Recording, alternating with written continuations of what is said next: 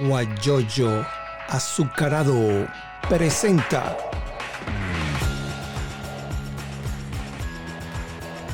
la noticia con Eleazar Benedetto.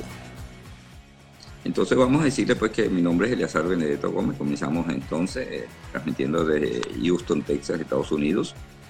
Este programa que sale todos los días, de lunes a viernes. Estamos trabajando en vivo para todo, para toda Venezuela y el mundo. Vamos a comenzar entonces y vamos a decirle pues que la situación en nuestro país con los salarios, los sueldos son, es muy grave, ¿no? Y Freddy Marcano es dirigente universitario de una institución como lo es la Universidad Pedagógica Experimental Libertador.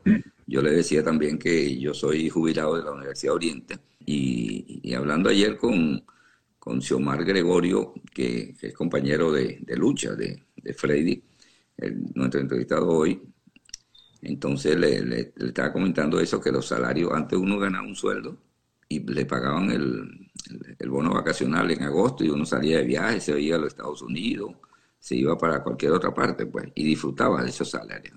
Bueno, entonces, ¿cómo, cómo están ustedes haciendo, Freddy, para sobrevivir con esos salarios de hambre y ahora ese salario que, que anunció el usurpador que está en Miraflores, que anunció pues que de un salario de 400 mil bolívares, que eso no es nada, eso no son dos dólares apenas, dos o tres dólares.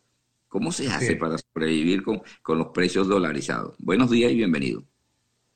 Buenos días, Eliazar. Bueno, primero que nada, agradecido por esta oportunidad de dirigirnos a, a todos tus seguidores a través del Instagram y conversar sobre una calamitosa situación que atravesamos no solamente los universitarios, sino todos los trabajadores de Venezuela, quien vemos cada día merma, aún más mermada nuestra capacidad para subsanar nuestras necesidades básicas eh, a partir de nuestro salario. Unos mm. salarios que, como bien tú lo dijiste, son salarios de hambre, son salarios que en... Freddy Marcano interesante, ¿no? Fíjate que él es dirigente universitario y así como lo que él dice, que no solamente las universidades, sino todo el país, toda Venezuela está pasando trabajo y con ese aumento salarial que anunciaron ayer, bueno, ese, ese es peor, porque entonces se aumenta todo. ¿Qué se aumenta todo? Se aumenta todo porque, imagínense ustedes, eh, si algo costaba eh, 500 o 500, porque allá los precios no son de 100 bolívares, son de miles, 500 mil, un cartón de huevo, ciento y pico mil bolívares. Entonces, imagínense ustedes. Y la, otra situación que se maneja es que se, se, maneja la situación de que los precios son dolarizados. Osmar Rodríguez también, saluda al compadre. Le estaba preguntando a, a Lely Gutiérrez que si el negocio sigue abierto o está cerrado provisionalmente mientras dura la cuarentena. No está esperando la, respuesta. Ok, Freddy, ahora sí te escuchamos. Saludos, Eliazar. Sí, nuevamente. Bueno, tú sabes cómo es la situación con el Internet acá en Venezuela.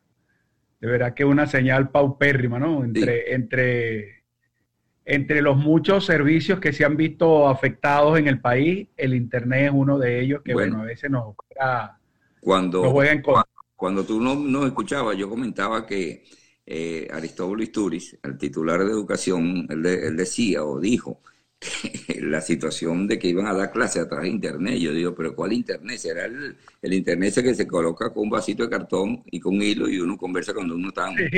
Debe ser eso, ¿no? sí, sí. Pero vamos a aprovechar el tiempo, Freddy, y vamos a, que nos comente pues cómo está la situación, no solamente en esta universidad donde tú, estás laborando y eres dirigente universitario, sino en, las, en todas las universidades. Yo te decía que soy jubilado de la Universidad Oriente y esa, esa universidad, no solamente los salarios, sino que está desmantelada y robada. Entonces no sé si también ustedes padecen de esa situación. Adelante. Tal cual. Bueno, eh, antes del, corte te decía que, bueno, lamentablemente todos los trabajadores de Venezuela estábamos atravesando por una triste situación salarial que nos impedía eh, cubrir nuestras necesidades básicas. En lo que concierne en lo que concierne al contexto universitario como tal, hay un ciclo, un ciclo que tiene varias fases, ¿no? Eh, nosotros venimos, el, primero, la primera de esas fases tiene que ver con la infraestructura. Nosotros hemos visto cómo se ha degenerado, cómo se ha fracturado, cómo se ha desmejorado paulatinamente la infraestructura universitaria por la simple y llana razón de que no hay inversión del gobierno nacional en las universidades para el mantenimiento de su infraestructura. Esto también se ve, eh, se ve agravado por el hecho de que nosotros tenemos desde hace aproximadamente 5 o 10 años un presupuesto reconducido en las universidades que les impide entonces a los, a los universitarios cubrir lo que son las necesidades de mantenimiento de su infraestructura. Después del problema de infraestructura vino el problema, la diáspora social de la migración. Entonces, a partir de ese momento vimos cómo nuestras universidades quedaron desprovistas no solamente de estudiantes, muchos de los cuales se fueron del país simple y llanamente porque no veían en una carrera universitaria ni veían en una, en, en una universidad una opción para mejorar su situación económica y personal sino que también quedaron desprovistas las universidades en material humano, de profesores, de trabajadores administrativos, de obreros, que buscando una mejoría para sus familias también decidieron abandonar la universidad y por supuesto abandonar el país. Y por supuesto la tercera de esa fase viene siendo entonces la materia salarial. En ese sentido vemos que la Universidad Venezolana al día de hoy y por supuesto sus trabajadores atraviesa por una situación de crisis rotunda, tremenda e innegable. Eh, antes en tu presentación decías que eras profesor jubilado de la UDO. Recientemente vimos a través de las redes una, un llamado lamentable de nuestros compañeros y hermanos de la UDO, eh, quienes nos llamaban a identificarnos con ellos ante un posible cierre técnico de una de las universidades más importantes del país, producto no solamente por el problema presupuestario que ya te vengo diciendo, sino que precisamente por ese problema hemos visto las sedes abandonadas de la Universidad de Oriente y el AMPA se ha apoderado de ellos. Amén de que en las universidades hay presencia de los círculos armados del gobierno, que, de los que muchos han hablado y de los que todo el mundo conocemos, que también han ejercido una política de terror y que también han incidido en el desmantelamiento progresivo de las universidades. Aprovecho entonces el espacio para denunciar, Eliazar, que en nuestra sede principal en Caracas, Caracas, Venezuela, del Instituto de Mejoramiento Profesional del Magisterio, desde el mes pasado, desde hace dos meses, se han venido registrando eh, atracos, hurtos eh, reiterados y recientemente, el día de ayer, eh, fuimos víctimas nuevamente del AMPA, pero este, esta vez sí a gran escala. Abrieron al parecer un boquete en una de las paredes de nuestro recinto y desmantelaron toda nuestra oficina de investigación y posgrado, así como también desmantelaron nuestra oficina de control de estudio. Esto significa que han dejado a nuestro, a nuestro Instituto de Mejoramiento Profesional sin el corazón. Porque imagínate cómo funciona académicamente una universidad con oficina de control de estudio desmantelada. Eso significa que no hay proceso académico alguno que se pueda concretar sin el funcionamiento de, nuestro, de, nuestra de nuestra secretaría. Asimismo, los estudios de posgrado que estaban en proceso, todos se van a ver afectados en vista de que toda la data, los equipos, la documentación, todo lo que concierne al Departamento de Investigación y Posgrado también fue vilmente hurtado. Entonces, todo esto forma parte, Eliazar, de, de esa calamitosa situación de la que te hablaba al principio y de la que lamentablemente vemos solamente de parte del gobierno indolencia, silencio y total y absoluta inoperancia, producto de que no hay disposición de tomar políticas asertivas en materia reivindicativa para las universidades y simplemente no hay una intención para proteger no solamente la infraestructura, sino también a los trabajadores de esas universidades cuya línea simplemente les parece adversa políticamente. Sí, es muy grave. Estamos conversando con Freddy Marcano para que las personas no conozcan, deben ser muy pocas. Control de estudio de una institución universitaria, como lo dice Freddy, es el corazón. Ahí están todos los papeles de cada uno de los bachilleres que ingresan a estudiar. Imagínense ustedes que roban eso, se pierde partida de nacimiento, se pierde el título de bachiller, se pierde todo. Y cuando van a buscar algún papel, no hay porque lo robaron o lo quemaron. La Universidad Oriente, te comento que el último robo que hicieron fue en el Instituto Oceanográfico, fundado en 1958. Uno de los el primer instituto oceanográfico de Venezuela y uno de los primeros en el mundo. No solamente que lo robaron, sino le pegaron candela es un, es un acto mm. vil, un acto eh, que, no tiene, yo, yo, yo no entiendo qué es lo que sucede con, los colectivos, con el gobierno, que ataca la educación, o, sea, quiere decir que no quieren que la gente se, se, forme académicamente, no les interesa, porque las universidades lo que las universidades lo que quieran son las estructuras. Eh, robaron una biblioteca en el núcleo de Anzuategui de la UDO y resulta pues que allí los libros los dejaron tirados en el piso y se robaron los estantes para llevárselo para su casa, para venderlo, lo que sea. Pero los libros no se los llevan. ¿Qué van a hacer con los libros? Sino a lo mejor que no saben ni leer ni escribir. Eso es muy grave. Y me imagino pues que eh, la situación sigue igual en, en, ese instituto donde tú estás y en todas las universidades. Mira, Isbelia Motos nos envía, dice mil gracias, bendiciones, amén, Ibelia, y gracias por estar en contacto. Debe ser del Instituto de la OPEL también. Así es. Bueno, aprovechamos una vez más para ratificar nuestro saludo a todos nuestros compañeros universitarios. Eliazar, si, si, si el medio lo permite, un poco a todos tus seguidores. Yo tengo acá. Se va la onda, el Internet funciona de maravilla, ¿verdad? Estamos mal con el Internet, ¿vale? Qué lamentable. Mientras tanto, les comento que una de las noticias que, leímos ayer fue la, la designación de esta señora Isamí, Tarela Isamí, ¿saben quién es? No? Tiene eh, orden de captura cuando salga del país. Él, él, es egresado de la Universidad de los Andes, fue dirigente estudiantil allá en la U, en la ULA, fue presidente de la Federación de Centros, pero ahora resulta que está, en vez de estar eh, apoyando a los estudiantes, pues él es egresado universitario, bueno, igualito, él está con, el gobierno, presidente PDVSA ahora, imagínense ustedes. Y Adán Chávez, el hermano del innombrable, también está, creo que está de ministro de Energía y Minas. Vamos a ver eh, qué es lo que va a pasar, pero bueno, mientras tanto vamos a decirles que vamos a a, buscar el correo nuestro para ver algunas informaciones. Mientras tanto, mientras tanto está eh, Freddy buscando la manera de ver cómo se conecta. Muy lamentable, ¿no?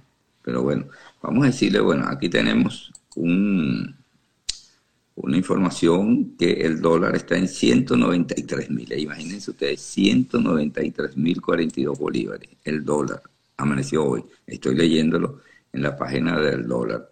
También hay otras, eh, otras informaciones que dice pues que, vamos a ver por aquí, aquí tenemos, aquí en, en, una, en un portal que dice el diario, punto, dice, claves para entender el nuevo aumento salarial. Yo no entiendo cómo vamos a entender un, aumento salarial. Y hay otra que dice pues que otras informaciones, cómo practicar sexting seguro en Venezuela y el mundo. No debe leerlo, no dice aquí. Eh, vamos a, buscar otro. Bueno, aquí está la primera página del diario El Nacional, lo voy a comentar con ustedes. Hay una información muy importante, que es lo de José Gregorio Hernández. Está cada vez más cerca de ser beatificado. Ayer la Comisión Teológica del Vaticano aprobó el milagro que obró en la niña Yasuri, Yasuri Solórzano. Ahora queda pendiente que se reúna la comisión de cardenales y obispos para examinar el proceso y dar su voto. Después el Papa Francisco procederá a emitir el decreto de beatificación. Tenemos que prepararnos no solo para el acto, sino para la gran misión de unir a los venezolanos y reconstruir el futuro, dijo el cardenal Porras. No sabría decir cuánto tiempo tomaría. Con la situación de pandemia habrá que esperar, pero en los próximos meses tendremos mejores noticias. Ese es Baltasar Porra, que es cardenal allá y es obispo de Mérida. Fede Cámaras dice pues que advierte que con controles no se soluciona la crisis. Yo estoy de acuerdo, vas a controlar, vas a poner precios. Bueno, publicar una lista con precios en dólares. ¿Ustedes han visto? Una lista con precios en dólares, no puede ser. El régimen incrementó el salario mínimo y las estáticas en 800 mil bolívares. Llegaron 150 mil barriles de gasolina. Vamos a ver cómo hicieron. Llegó por, me dicen que por allá por el palito, al muelle del palito y también llegó al muelle Guaraguao en Puerto La Cruz. Bueno, y, fíjense una cosa, ¿no? En Venecia, en las aguas de los canales en Venecia estaban siempre sucias, bueno, ahora son limpias. La ausencia de turistas ha hecho que los miles de barcos, góndolas y embarcaciones que la recorrían diariamente hayan disminuido considerablemente. Así los sedimentos permanecen en el fondo, lo que hace que se pueda ver hasta un metro por debajo de la superficie. Como resultado se pueden observar animales que estaban literalmente ocultos en las aguas turbias, señaló el fotógrafo, el fotógrafo Andrea Mangoni. Aseguró que nunca había visto un agua tan clara en 20 años de trabajo en la ciudad. Freddy, entonces, te estamos copiando y cuéntanos entonces qué, va a suceder entonces con, lo que está pasando allá en, la allá en, la universidad. Pero antes te voy a decir que Fede Cámaras advierte que con controles no se soluciona la crisis, eso lo sabemos todos. Y la gasolina, creo que también ustedes están padeciendo gasolina allá en Caracas, donde estás tú, llegaron 150 mil barriles de gasolina. Lo que sucede es que la mayoría de la gasolina la llevan para Caracas. Bueno, cuéntanos entonces sobre la situación que tú estabas planteando de la, de la Universidad Pedagógica Libertador. Sí, eso es parte, eso que comentaba es parte de la, de la paradoja que, en la que viven los venezolanos. Es inexplicable que viviendo nosotros en un país petrolero eh, tengamos una carencia, pues, de, en este caso de combustible. Y particularmente nosotros, Eliazar, que somos de Oriente y que vivimos ahí cerquita de la, de la refinería en Puerto La Cruz, entonces resulta que en y tampoco hay gasolina. Entonces es inexplicable toda esta situación. Antes de, del corte de la señal, eh, bueno, lamentablemente no lo permite la conectividad a Internet, pero tenía al fondo la gráfica que refleja el tabulador salarial de los docentes antes del aumento de ayer. Y en esta gráfica se refleja claramente, Eliazar, y para la información de tus seguidores, que el profesor en la máxima escala, que es titular a dedicación exclusiva, estaba devengando un salario hasta el día de ayer de 1.230.000 bolívares mensuales. 1.230.000 bolívares mensuales. Es decir, que al, al precio dólar de hoy, estamos hablando de aproximadamente 6 dólares. Imagínate. Supongamos que, supongamos que eh, con el aumento salarial, ah bueno, este tabulador con un salario base de 200 mil bolívares, que fue el aumento de enero de 2020. Como el salario entonces fue incrementado a 400, es decir, fue aumentado en un 100%, en el mejor de los casos, un docente en la máxima escala podría doblar su salario de 1.200.000 a 2.400.000. Es decir, pasaría de 6 a 10, entre 10 y, a ganar entre 10 y 12 dólares. Imagínate. Mi pregunta, con los precios, bueno, todos, todos nos preguntaríamos, con los precios actuales del mercado venezolano, ¿cómo un profesional que ha dedicado su vida al servicio de la formación de la mano de obra capacitada para un país, puede vivir y puede subsanar y puede sufragar las necesidades de su hogar y de su familia con apenas 10 dólares de salario mensual. Pero lo alarmante de esto, Eliazar y seguidores de Eliazar y compañeros universitarios que no escuchan, el, el, el, el meollo de esto es que en este momento estamos hablando de un profesor en el máximo grado que está devengando 10 dólares. Pero ¿qué pasa cuando hablamos de la realidad de nuestros compañeros administrativos que se encuentran en la base del escalafón, llámese nuestras compañeras secretarias, oficinistas, los analistas? ¿O qué pasaría cuando hablamos de nuestros compañeros del personal de servicio, el personal obrero, cuando hablamos de un afiador? En fin, estamos hablando de gente que está devengando, el Eliazar, la triste suma de dos dólares mensuales. Imagínate. Dos dólares mensuales. Estamos nosotros en presencia de la realidad salarial más paupérrima del mundo, a mi entender. Nosotros hemos visto cómo históricamente países como el Congo, eh, en el continente africano, eh, y otros tantos del mundo, en Irak, que han estado en permanente guerra, están económicamente y salarialmente muy, pero muy por encima del trabajador venezolano, que en su gran mayoría no conoce cómo es una guerra. Entonces, estamos viviendo economía de guerra, pero no la guerra económica de la que habla el gobierno, no. Estamos viviendo una economía de guerra porque las políticas económicas que aplica el gobierno son para un país en ruinas como si estuviera en guerra.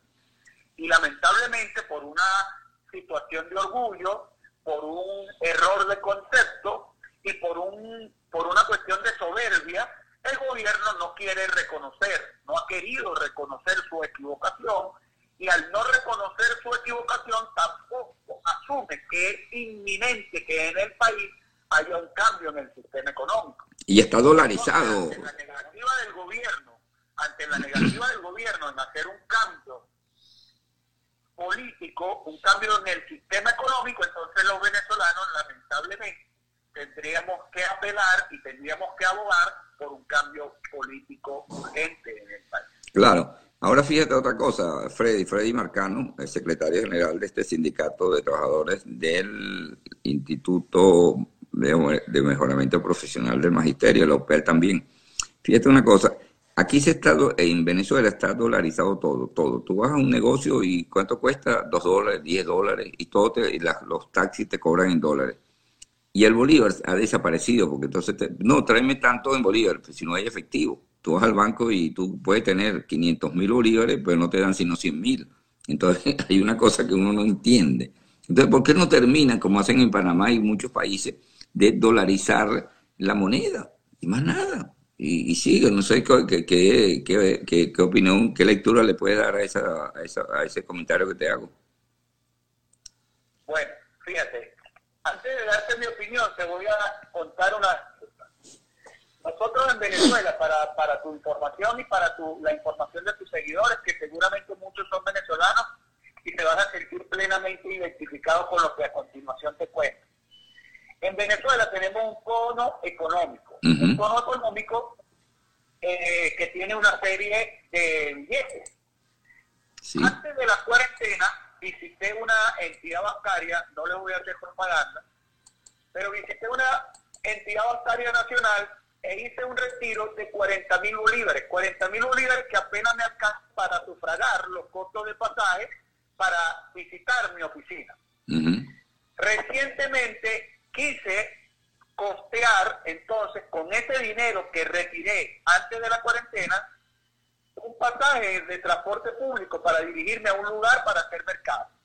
Para mi sorpresa, los billetes que me fueron entregados hace menos de 30 días ya no están siendo recibidos en el comercio normal no puede ser. por los transportistas públicos. Quiere decir entonces que nosotros estamos en una devaluación tan, pero tan, pero tan brutal que ni siquiera los billetes de nuestro cono monetario son, son afectados para costear las necesidades y los servicios básicos dentro del país. Que falta de respeto, ¿no? es una realidad, Eliazar, es una realidad que hoy el 90%, por no decir el 100, el 90% de las operaciones que se realizan en el interior del país es en dólares. También así que al día de hoy es mayor la presencia de dólares en efectivo que de los mismos bolívares. ¿Y de dónde salen esos dólares? ¿Y de dónde salen? Una realidad triste, Eliazar, es que el Bolívar hiede, hermano. El Bolívar hiede, el Bolívar le molesta a la gente. nadie lo quiere, pero nadie lo quiere porque simplemente su valor es paupérrimo. ¿Y eso es culpa de qué? De, la política económica desacertada. Yo coincido completamente contigo. Ante una economía implosionada como esta, ante un índice de inflación como este, histórico y único en el mundo, yo creo que la única alternativa en este momento, un poco para normalizar la situación, que ya es normal, pero no legal, es que se legalice, valga la redundancia, eh, la presencia del dólar dentro de nuestra economía. Más nada. Eh, eso es lo que tienen que hacer. De alguna u otra manera, no solamente pasa por dolarizar la economía, porque bien, dolarizamos la economía y el dólar comienza a circular normalmente y chévere, porque ya estamos acostumbrados a eso. Pero si amén de la dolarización nosotros seguimos aplicando nuestra política salarial, nada gana el venezolano con una economía dolarizada devengando dos dólares al mes. Exacto. No, no, tampoco le va a alcanzar para subsistir. Sí, un, paquete de harina te cuesta dos dólares 60, casi tres dólares. Y si tú pagas con tres dólares no te dan vuelto porque no tienen moneda. Entonces, te presenta, pierde los centavos. Entonces es un problema serio.